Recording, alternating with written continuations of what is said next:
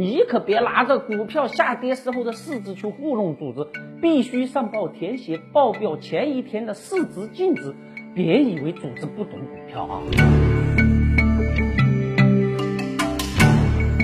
一位高级官员像一个毛孩子一样坐在纪委干部的对面，鼻涕一把泪一把哭着说呀：“我还有几个情妇，还有几十套房子。”我就好奇一个问题：官员会不会说情妇帮他拿着的股票呢？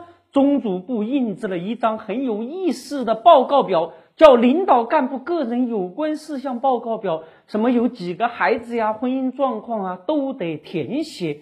为什么婚姻状况只有未婚、已婚、离异、丧偶事项呢？我个人觉得吧，这个可以放开，或许还有意外收获。为啥呢？因为官员呢。填这个表不填或者是乱填的话，后果都会很严重。那些通奸的官员在填写这个表的时候，心里肯定很不踏实啊，弄不好半夜就会躺在楼下啦。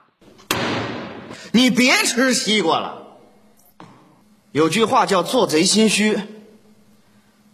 我们虽然不是贼，可是我们的心比贼的心还虚。通奸现在已经成了落马官员的标配，还有一个标配，那就是财产啊，古玩字画那都是明摆着的。现在越来越多的官员喜欢炒股，为啥呢？因为搞个内幕信息比囤古玩字画赚的多呀。组织部门可要看你们的账户呀，官员必须上报自己以及妻儿老小炒股票理财的详细状况，你可别拿着股票下跌时候的市值去糊弄组织。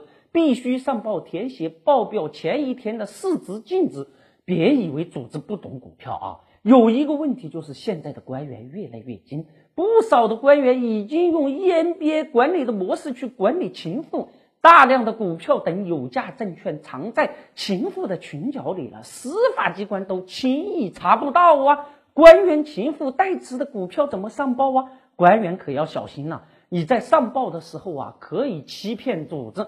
但是组织经常会核查呀。如果有一天啊，有一个情妇不高兴把你给举报了，头顶的乌纱就会掉到地上啊。我们还有一个微信公众号平台德林社，如果还想了解有趣、好玩、听得懂的经济学，那就在微信里搜文字“德林社”或者拼音“德林社”，点击关注即可。记住，不是德云社，是德林社，别设错了哟。